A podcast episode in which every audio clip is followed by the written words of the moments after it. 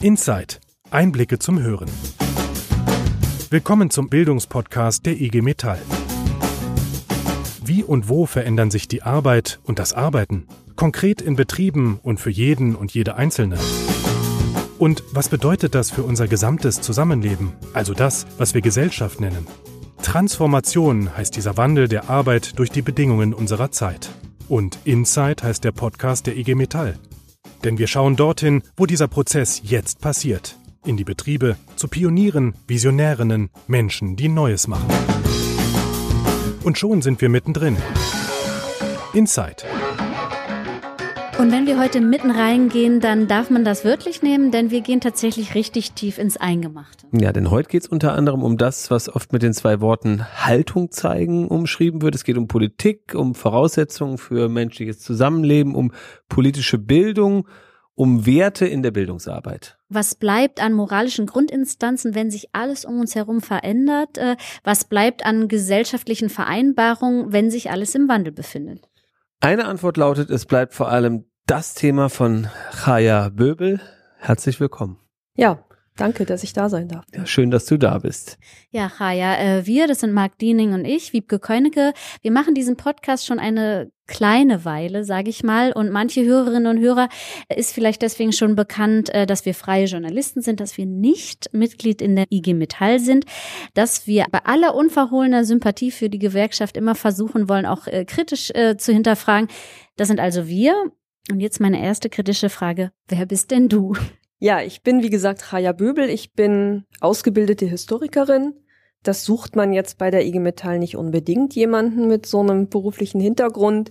Ich habe als Studentin schon angefangen als sogenannte Außenreferentin, vor allem gesellschaftspolitische und da nochmal ganz speziell Geschichtsseminare zu leiten und bin dann hauptberuflich in die IG Metall eingestiegen und bin Bildungsreferentin im Bildungszentrum in Berlin und da verantwortlich für den ganzen Kanon Gesellschaftspolitik, zu dem historische Seminare gehören europapolitische Grundlagenseminare, Ausbildung für Vertrauensleute und ganz viele Seminare, die sich mit dem Thema, wie beantworten wir den gesellschaftlichen Rechtsruck auseinandersetzen. Mhm.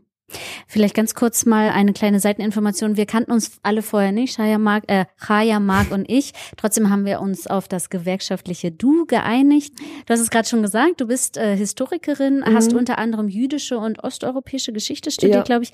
Und dein Schwerpunkt aber lag auf der Geschichte der Arbeiterbewegung. Woher kommt da das Interesse?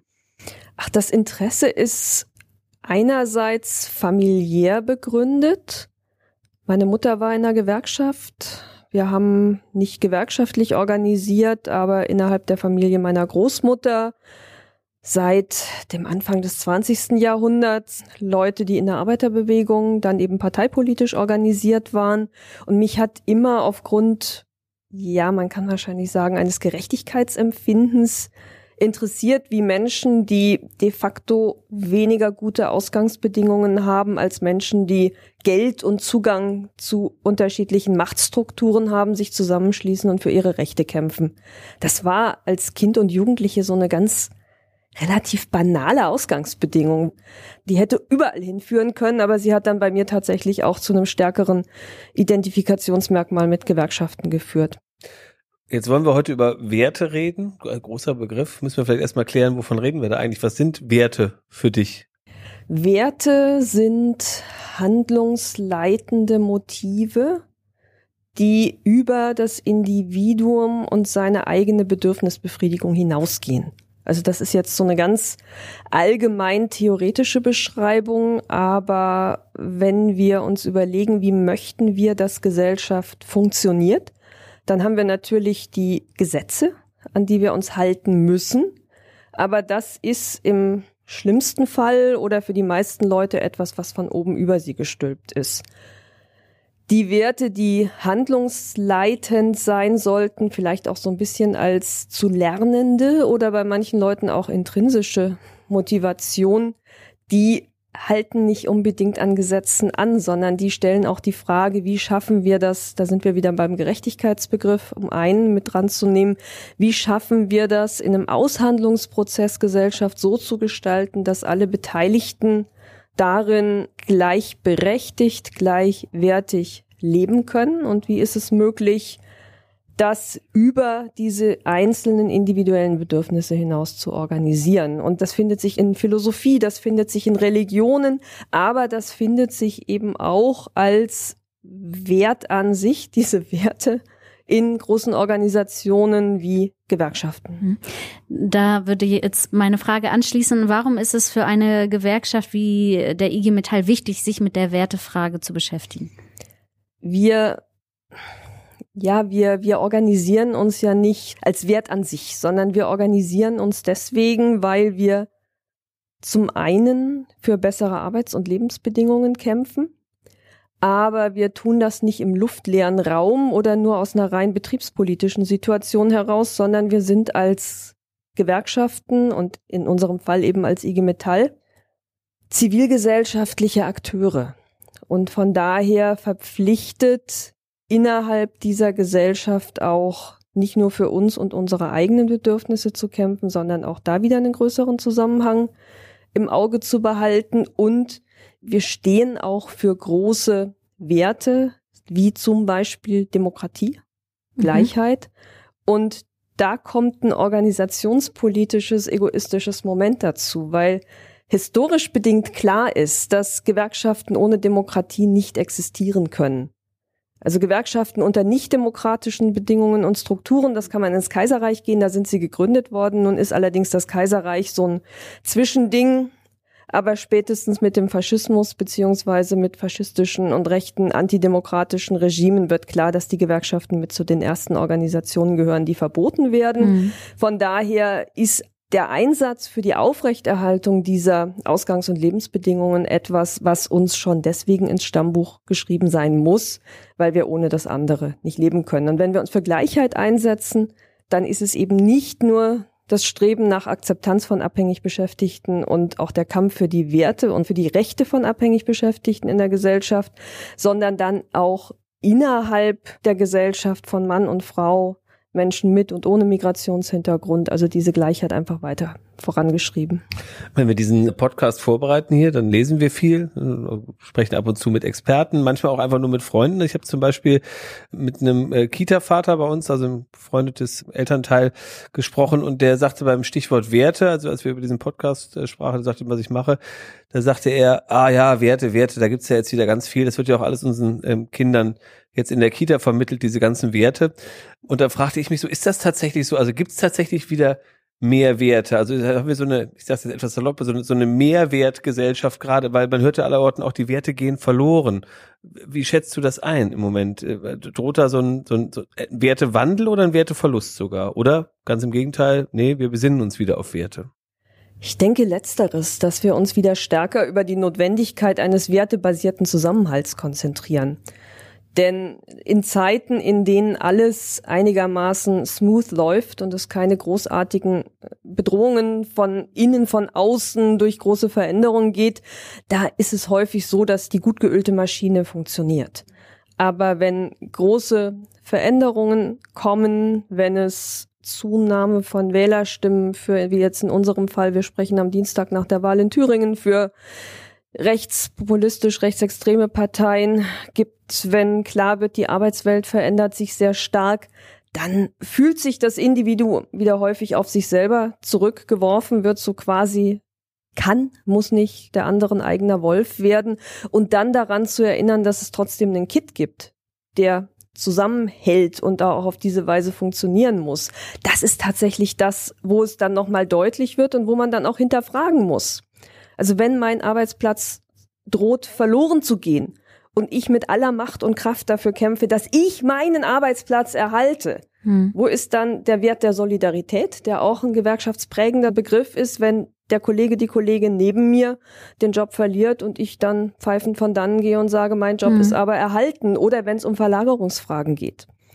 Ganz bittere Frage im gewerkschaftlichen Kontext. Ähm, Bosch schließt einen Standort und eröffnet ihn im eigenen Land, aber in einer anderen geografischen Ecke oder schließt und eröffnet in Serbien mhm. oder in Montenegro. Was sagt dieser Standortnationalismus über unsere doch eigentlich mal ursprünglich auch international gedachten solidarischen Werte aus? Solange die Werke sind, wo sie sind, müssen wir darüber nicht diskutieren. Aber wenn es zum Schwur kommt, dann müssen wir uns damit tatsächlich auseinandersetzen. Ich finde es sehr spannend, dass du jetzt schon so konkret wirst. Äh, es ist ja tatsächlich, wenn man andersrum rangeht, auch so, dass Werte einem ja auch Orientierung geben können. Die können einem Halt geben. Wie erlebst du das als Referentin im Bildungszentrum? Wie sind die Menschen so drauf, die bei euch in Seminare gehen? Sind die eher gefestigt in ihren Anschauungen oder jetzt vielleicht in Zeiten der Transformation orientierungslos? Eine dieser Fragen, die sich nicht mit Ja oder ja. Nein, schwarz oder weiß beantworten lässt. Generell würde ich sagen, dass diejenigen, die zu uns auf die Seminare ins Bildungszentrum kommen, schon diejenigen sind, die ein sehr starkes Werte- und Selbstverständnisgerüst haben. Denn bis man es im Kanon der IG Metall Bildung in ein zentrales Bildungszentrum schafft, da hat man schon einiges an Seminaren mhm. hinter sich gebracht. Von daher sind das diejenigen, die häufig natürlich suchen, aber die auch gleichzeitig Multiplikatorinnen und Multiplikatoren sind für das, was bei uns in den Seminaren diskutiert wird. Aber sie berichten von großer Verunsicherung, sie berichten von großen Ängsten und Befürchtungen und sind häufig diejenigen, die auch von dem erzählen, was ich in diesem konkreten Beispiel angedeutet habe, dass ihrer Einschätzung zufolge vieles von dem verloren geht, was als selbstverständlich erachtet worden mhm. ist. Und wie geht ihr damit um, jetzt ganz konkret? Wenn du sagst, also die Menschen, die bei euch in den Seminaren sind, die sind gefestigt, berichten aber von großer Unsicherheit und Ängsten, die vielleicht auch Folge dieser Transformationsprozesse sind, dieses Wandels in der Arbeitswelt. Wie geht ihr damit um? Wie nehmt ihr den Menschen die Ängste und wie vermittelt ihr vielleicht das Gefühl, bei den Werten zu bleiben, lohnt sich? Ich sitze hier ja als Historikerin und nicht als Juristin, von daher sind meine Argumentationen häufig auch historisch basiert. Mir ist wichtig, deutlich zu machen, dass gesellschaftliche und Umwälzungen von Arbeitswelt nichts einzigartig Neues in der heutigen Zeit 2019 sind. Und häufig habe ich den Eindruck, je mehr man darauf verzichtet, den historischen Blick einzunehmen, desto erschütterter ist man über die Erfahrung dass so vieles heutzutage an Wert und Bedeutung verliert auf der einen Seite und durch eine sehr schnelle Veränderung andererseits vieles von dem in Frage stellt, was selbstverständlich war. Ja, das Tempo ist heutzutage tatsächlich etwas, was eine besondere Qualität dieser Transformation ausmacht. Aber wenn wir ins 19. Jahrhundert zurückgehen, wenn wir, das ist vorindustriell, aber auf die Erfindung des Buchdrucks zurückgehen, auch das lohnt mitunter mal einen Blick, was sich da tatsächlich verändert hat und aus unserer heutigen Perspektive heute so selbstverständlich ist und damals mühsam erkämpft werden musste. Das ist für viele Kolleginnen und Kollegen tatsächlich häufig etwas, was die Angst nicht nimmt, aber wenn man das ausführlicher und aus unterschiedlichen Perspektiven betrachtet, den eigenen Erfahrungsraum in einen größeren Horizont einbettet. Und das gibt Menschen häufig Halt zu wissen, es haben andere vor mir schon ganz andere, also nicht andere im Sinne von größeren, aber auch andere und trotzdem ähnliche Herausforderungen er und durchlebt. Und gewerkschaftliches Grundverständnis hat da auch einen sehr starken identitätsstiftenden Hintergrund, weil die Industrialisierung, die wirklich auch wie so ein Feuersturm durchs 19. Jahrhundert gefegt ist, mit zwischenzeitlich im 19. Jahrhundert 16 Arbeitsstunden, wenn die Leute wie starre Kaninchen darauf gestarrt und gesagt hätten, das ist alles so fürchterlich, meine Frau stirbt im Kindbett, die Kinder kommen auch nicht richtig durch und ich arbeite 16 Stunden am Tag und eigentlich weiß ich überhaupt nicht, wie ich weiterkomme, da haben Menschen sich gewerkschaftlich organisiert und haben für eine Verbesserung ihrer Verhältnisse gekämpft. Und daraus, also daran kann man lernen. Man kann natürlich nicht mit den konkreten Erfahrungen des 19. Jahrhunderts die Antworten auf die Verhältnisse im 21. Jahrhundert geben, aber strukturell hat das tatsächlich etwas, es ist so ein Pfund, mit dem man wuchern kann. Und zu sagen, ihr habt mit uns als IG Metall in einem solidarischen Sinne eine wertebasierte starke Organisation, da versuchen wir euch, mit euch gemeinsam Antworten zu finden. Wir haben die Antworten nicht, aber die hatten die Leute 1875 auch nicht.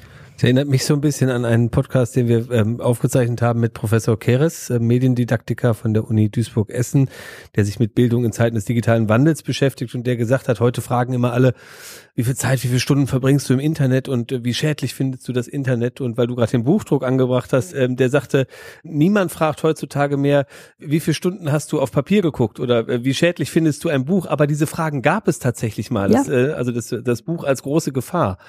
Eine Unterstützung dessen, was Mhm. du sagst. Es ist eine Geschichte, die sich auf eine gewisse Weise wiederholt, also wenn es auch nicht das Gleiche ist. Ich finde es total spannend, dieser, dass du auch ermutigst, den Blick zurückzuwerfen, um sozusagen selber mit Mut in die Zukunft zu gehen eigentlich. Also du sagst ja, eins zu eins kann man das natürlich jetzt nicht so sehen, aber dass man schaut, da gab es auch Leute, die hatten auch Probleme und die standen auch vor krassen Herausforderungen und auch die haben die gemeistert, sonst würde es uns jetzt hier heute nicht geben.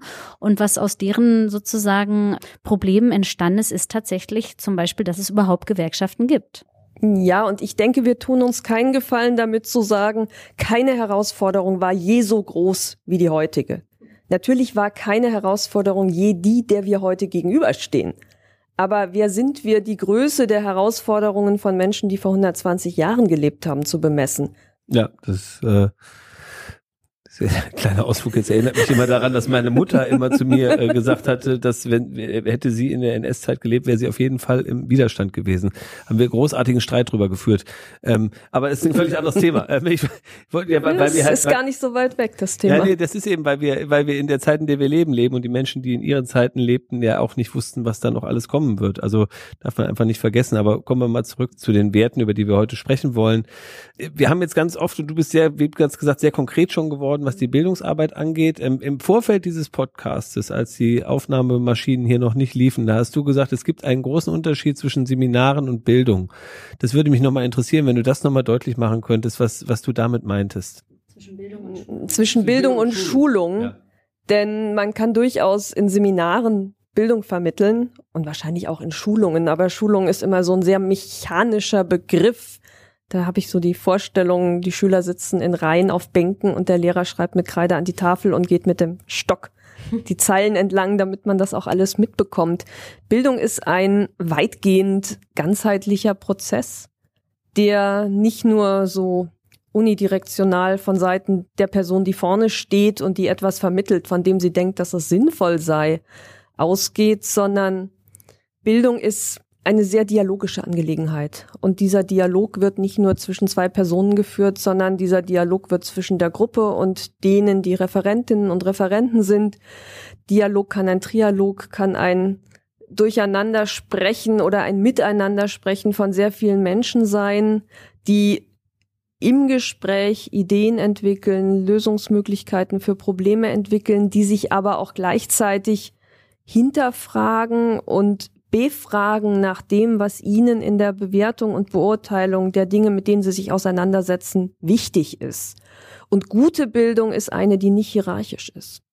Da sind wir wieder bei den Werten. Also gewerkschaftliche Bildung im besten Sinne kann keine sein, die von oben nach unten den Referentinnen und Referenten den Eindruck gibt, ich bin zwergallwissend und du bist jetzt die Person, an die ich mein Wissen ausliefere und das hast du zu nehmen, sondern letztlich ist jedes Seminar, das ein gutes, gelungenes Seminar ist, eines, in dem man miteinander aus erfahrungsgesättigt arbeitet und lernt im Rahmen dessen, den unsere Werte vorgeben.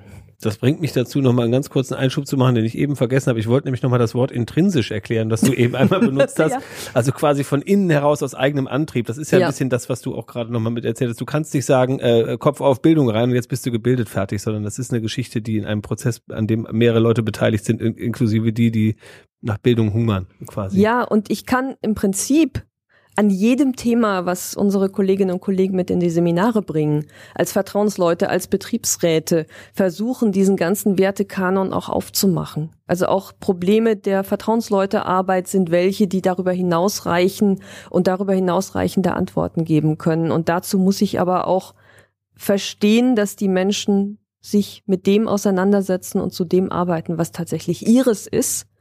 Und manchmal gelingt es natürlich auch, ihnen klar warum das eine oder andere tatsächlich ihres ist, auch wenn sie das erstmal versuchen abzublocken. Aber trotzdem arbeiten wir mit Menschen und Menschen arbeiten mit uns. Super, dass du es jetzt gerade selber schon äh, von den Vertrauensleuten gesprochen hast. Wir hier im Inside Podcast sprechen ja oft über die Rolle der Betriebsräte in diesen Zeiten.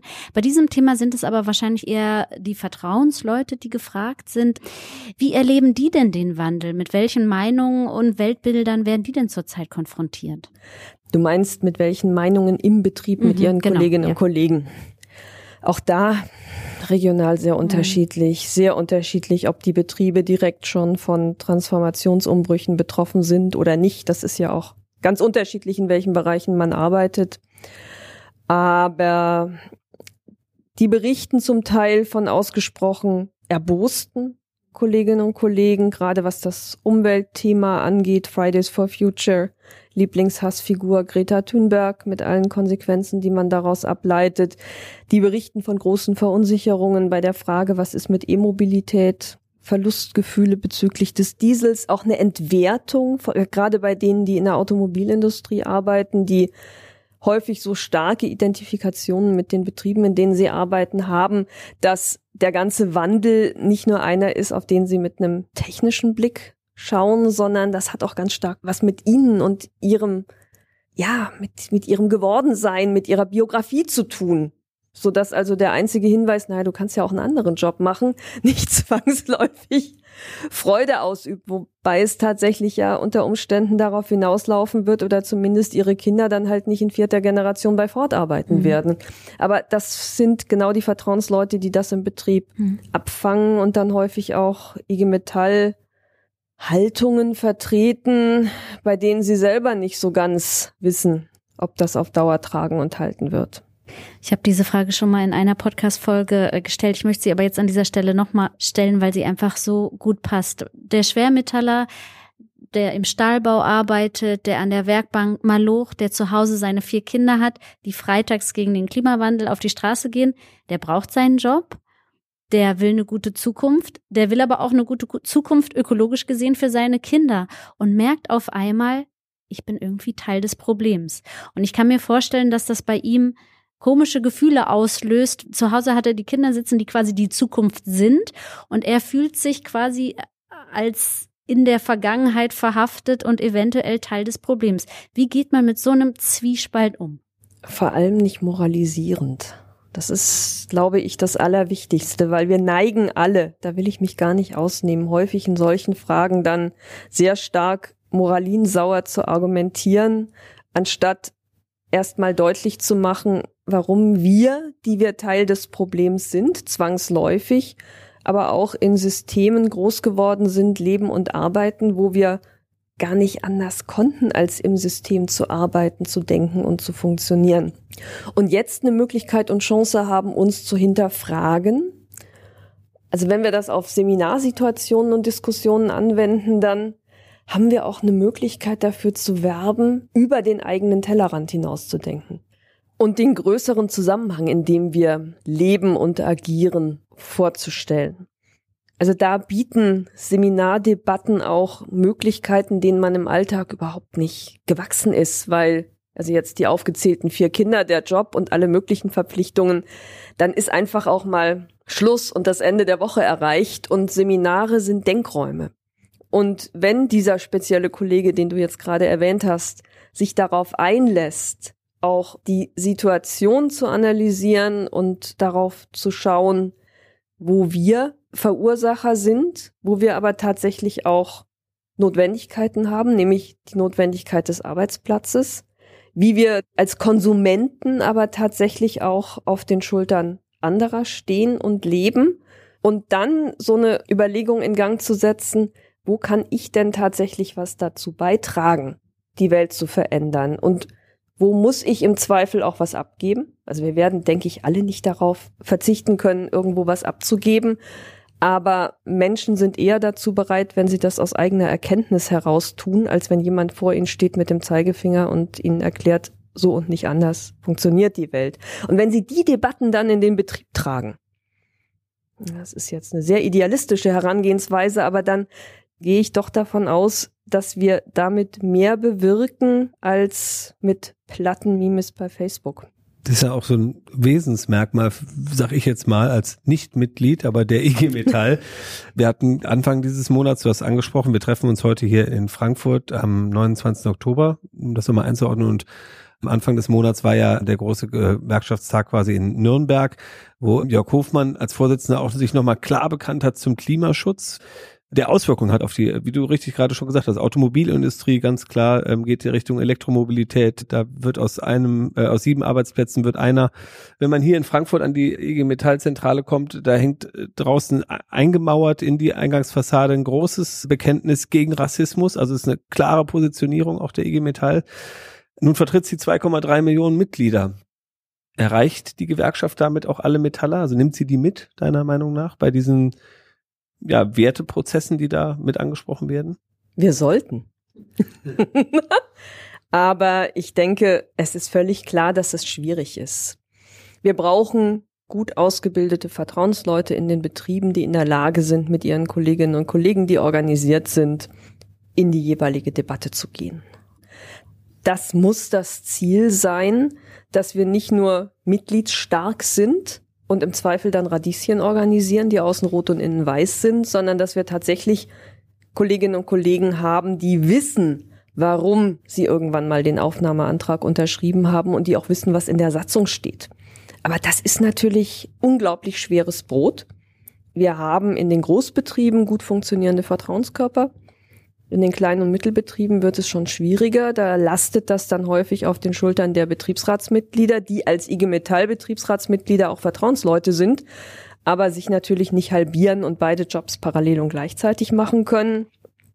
Und man muss auch immer damit rechnen, dass es natürlich Mitglieder gibt, die so diese Versicherungshaltung haben. Freizeitunfallversicherung scheint für einige ein unglaublich spannendes Werbethema zu sein, auf das sie ansprechen, die dann aber auch nicht bereit sind, sich auf die anderen Themen einzulassen.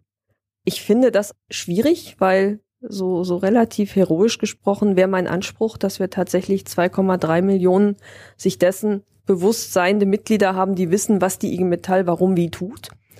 Aber de facto ist es natürlich so, wir brauchen einen starken Kern starken Kern, der ausstrahlt und dem es im Zweifel gelingt, wenn es darauf ankommt, die mitzunehmen, die sich ansonsten weniger stark engagieren. Und das ist eine Herausforderung, die jeden Tag wieder extrem schwierig ist. Und da bin ich natürlich als Bildungsreferentin in der gebenedeiten Situation, dass die Leute, die zu mir in die Seminare kommen, welche sind, die wollen die kann ich versuchen, soweit mit all dem zu versorgen und mich mit ihnen auseinanderzusetzen, dass sie in den Betrieben das dann weitertragen können.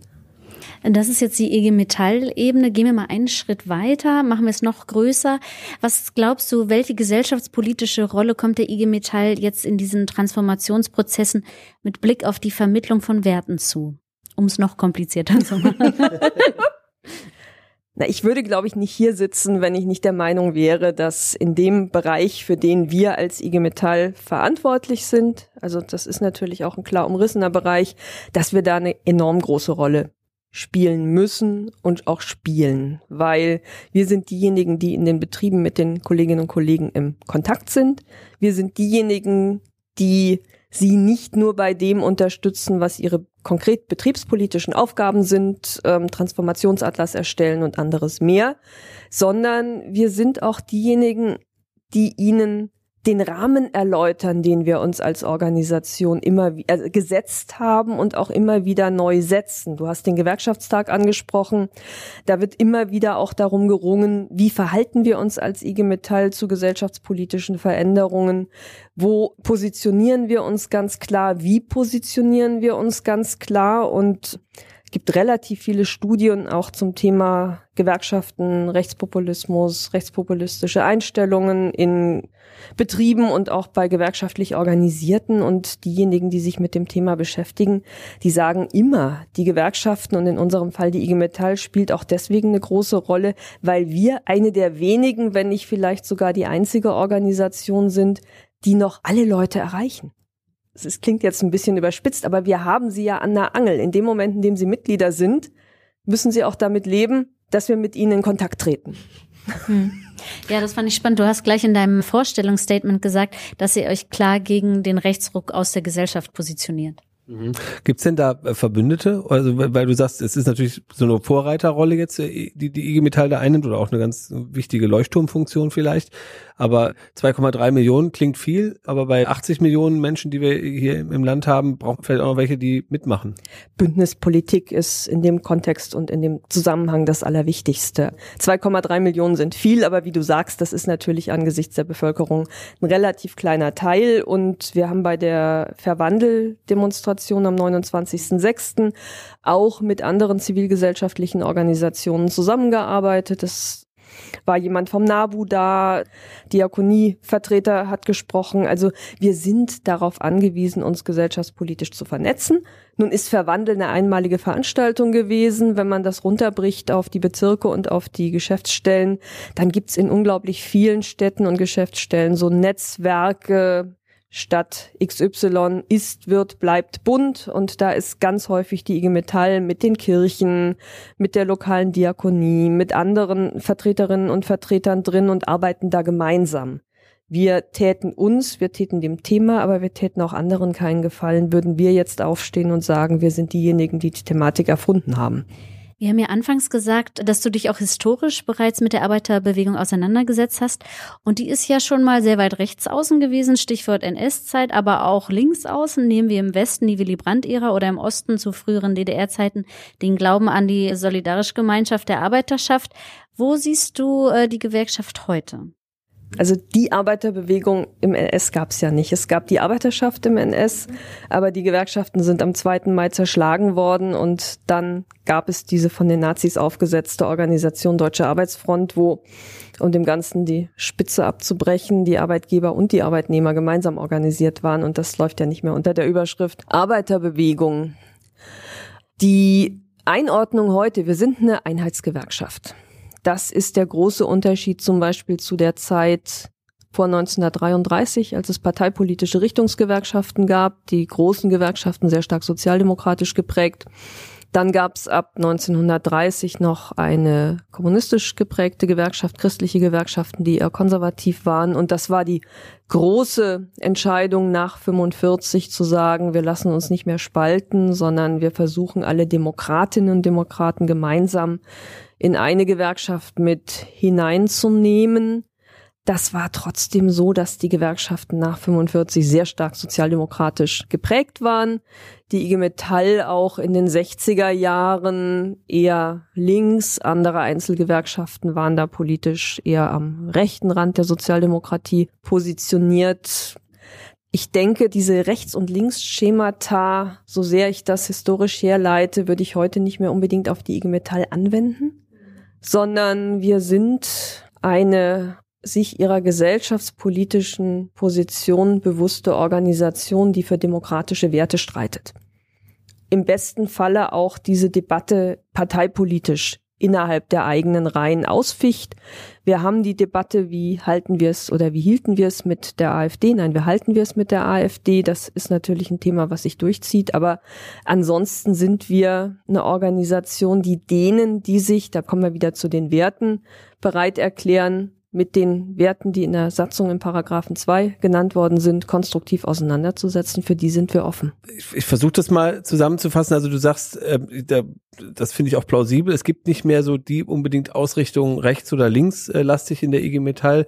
Nichtsdestotrotz, das haben wir vorher besprochen, als du unteilbar angesprochen hast, es ist durchaus eine parteiische Organisation, also die, damit meine ich gar nicht parteipolitisch, sondern ja. tatsächlich, die ergreift Partei im Sinne von Werten für Demokratie auch für die wir stehen, äh, weil du unter anderem auch gesagt hast, ganz am Anfang von unserem Gespräch, Gewerkschaften ohne Demokratie sind eigentlich nicht lebensfähig. Die Demokratie ist eine Grundvoraussetzung für Gewerkschaften. Ich denke da an so Beispiele wie zum Beispiel Solidarność in Polen, die aus einer nicht demokratischen Gesellschaft heraus einen Wandel vollzogen haben als Gewerkschaft, also einen Wandel angestoßen haben, sagen wir es mal so. Weil wir schon bei so historischen Wandlungen sind, wir sind hier am 29. Oktober, also in einem Monat, in dem es vor drei Wochen ein äh, antisemitisches Attentat in Halle gegeben hat, äh, mit zwei Toten. Du hast schon die Wahl in Thüringen erwähnt, wo ein ja, man kann es klar sagen, ein faschistischer Spitzenpolitiker der AfD, den man auch so nennen darf, es geschafft hat, fast 24 Prozent der Wählerstimmen für die AfD zu gewinnen, zweitstärkste Kraft jetzt in Thüringen. Wie erlebst du das? Was macht das mit dir? Was bedeutet das für deine Arbeit? Ja, man soll ja immer optimistisch sein. Von daher kann ich relativ nüchtern feststellen, dass die in meinen Augen wirklich dramatisch gesellschaftspolitischen Vorfälle der letzten anderthalb Jahre eine starke gesellschaftspolitische Ausrichtung der Bildungsarbeit der IG Metall umso wichtiger erscheinen lassen. Das ist die freundlich positiv ausgedrückte Variante. Die andere ist natürlich die, dass ich schon denke, wenn es uns nicht gelingt, diesen Wandel und auch da würde ich den Begriff der Transformation, also es in Teilen der Gesellschaft erleben wir eine Transformation hin zu einer Bereitschaft, sich antidemokratisch, aber vor allem auch rassistisch, antisemitisch nicht nur zu äußern, sondern auch ganz konkret zu verhalten, die bedroht uns als Gesellschaft, die bedroht Individuen, die sich dagegen positionieren, die bedroht unsere migrantischen, die bedroht unsere jüdischen, die bedroht Mitglieder, die People of Color sind, ganz individuell. Aber das bedroht uns natürlich auch als Gewerkschafterinnen und Gewerkschafter, wenn wir uns für diese Werte und gegen diese unmenschlichen Entwicklungen aussprechen. Und das ist eine Entwicklung, die nehme ich mit großer Sorge wahr. Und in gewisser Weise, ja, Angst ist ein großes Wort. Aber wenn man das weiterschreibt, gedanklich und sich ausmalt, was da passieren kann, dann kann einem schon mulmig werden. Und ist es wichtig, dass IG Metallerinnen und Metaller verstehen, dass wir da nicht abseits stehen können. Also man kann sich nicht nicht verhalten. Diejenigen, die sich dazu nicht äußern, auch wenn sie das vielleicht nicht möchten, weil sie im Geiste die Faust ballen, was sich aber nach außen nicht so mitteilt, die unterstützen diesen Rechtsruck mit allen Konsequenzen. Und es kommt darauf an, dass wir uns tatsächlich aktiv schützend vor die Bedrohten stellen, ganz klar positionieren in dem, was wir wollen und das im Wissen tun, dass wir gemeint sein werden, wenn es soweit kommt. Eine äh, konkrete Nachfrage habe ich noch, weil du es vorhin selber angesprochen hast. Wie ist denn die Richtlinie der IG Metall mit der AfD umzugehen? Eindeutige Positionierung, dass wir uns nicht mit der AfD gemein machen, dass wir auch ganz klar die Reißleine ziehen und klare Kante zeigen gegen jegliche Versuche der AfD in die IG Metall einzubrechen. Also klare Kante ist so dieser Hashtag, den mhm. die IG Metall mhm. Jugend auch entwickelt hat und dass wir auch, das war ein Gewerkschaftstagsbeschluss, ein klares Bildungsaufklärungsprogramm in die Wege leiten, was sehr deutlich macht, wofür die AfD steht und auch Handreichungen und Mittel und Möglichkeiten mitgibt, sich dagegen zu positionieren. Der Begriff klare Kante kommt aus der Jugendbildung, kommt aus, aus eurem Jugend, Jugendbereich. Ja. Tatsächlich ein Thema, wozu es eventuell auch mal einen Podcast geben wird. Das wäre auf jeden Fall sehr spannend. Für heute war es das. Ich fand es wirklich enorm spannend. Ich habe sehr viel selber mitgenommen. Es ist irgendwie auch ein sehr emotionales Thema. Vielen Dank, dass äh, du da warst, beziehungsweise wir hier sein durften und mit dir sprechen durften. Ja, und ähm, ähm, ich bin, bin tatsächlich ein bisschen mitgenommen, muss ich sagen, weil wir gerade jetzt am Ende bei einem Thema waren, was ich einfach sehr bedrückend finde. Deswegen ähm, nochmal an dich die Bitte, äh, ähm, ja, hol uns da irgendwie nochmal raus, so ein bisschen. Also, ähm, dass wir dann nochmal mit diesem Appell irgendwie rausgehen, zu sagen, dass da auch die IG Metaller quasi gefordert sind. Ich kann das noch mal ganz kurz fassen. Bitte, wir ja. haben im Prinzip als IG Metall alle Mittel und Möglichkeiten, alle Kolleginnen und Kollegen, die wir brauchen, um die Welt zu einem besseren Ort zu machen. Das ist relativ einfach und wir wissen im Prinzip auch, was wir machen können, wie wir es machen können und wie wir die Kolleginnen und Kollegen auf dem Weg auch mitnehmen können. Wir müssen es nur tun. Puh, starke Frau, klasse Standpunkte und auf einmal klingen große Begriffe wie Solidarität, Gerechtigkeit, Vielfalt gar nicht mehr so abstrakt, oder? Sondern so konkret, voller Inhalt, ja, alltagstauglich. Und ihr wollt vielleicht mehr davon? Tiefer eintauchen oder euch einfach mal austauschen, um in der Diskussion mit anderen neue Denkanstöße zu erhalten oder eigene Standpunkte zu hinterfragen oder auch zu festigen? Unter www.igmetall.de slash Bildung findet ihr die Möglichkeiten. Stichwort politische Bildung. Und hey, schaut euch um. Orientierung ist wichtiger denn je. Orientierung für die Guten. Und ihr könnt sie geben, euch und anderen. Gerade für Betriebsräte und Vertrauensleute ist das politische Bildungsangebot unter www.igmetall.de slash Bildung extrem, Achtung Wortspiel, wertvoll. Aber im Ernst, als Gewerkschafter steht ihr auf der richtigen Seite und das könnt ihr und dürft ihr auch sagen und anderen vermitteln. Demokratie, Gleichberechtigung, Chancengleichheit, Vielfalt, Gerechtigkeit. Hinter diesen Werten steht große Gewerkschaftsgeschichte und ihr und wir alle sind entscheidend, was in Zukunft wichtig und von Wert bleibt und wird in einer Welt im Wandel. Egal wie intensiv oder auch nicht ihr euch bisher damit befasst habt, unter www.igmetall.de slash Bildung findet ihr genau die Angebote, die euch da abholen, wo ihr jetzt gerade steht. Sie hörten Inside, den Bildungspodcast der IG Metall.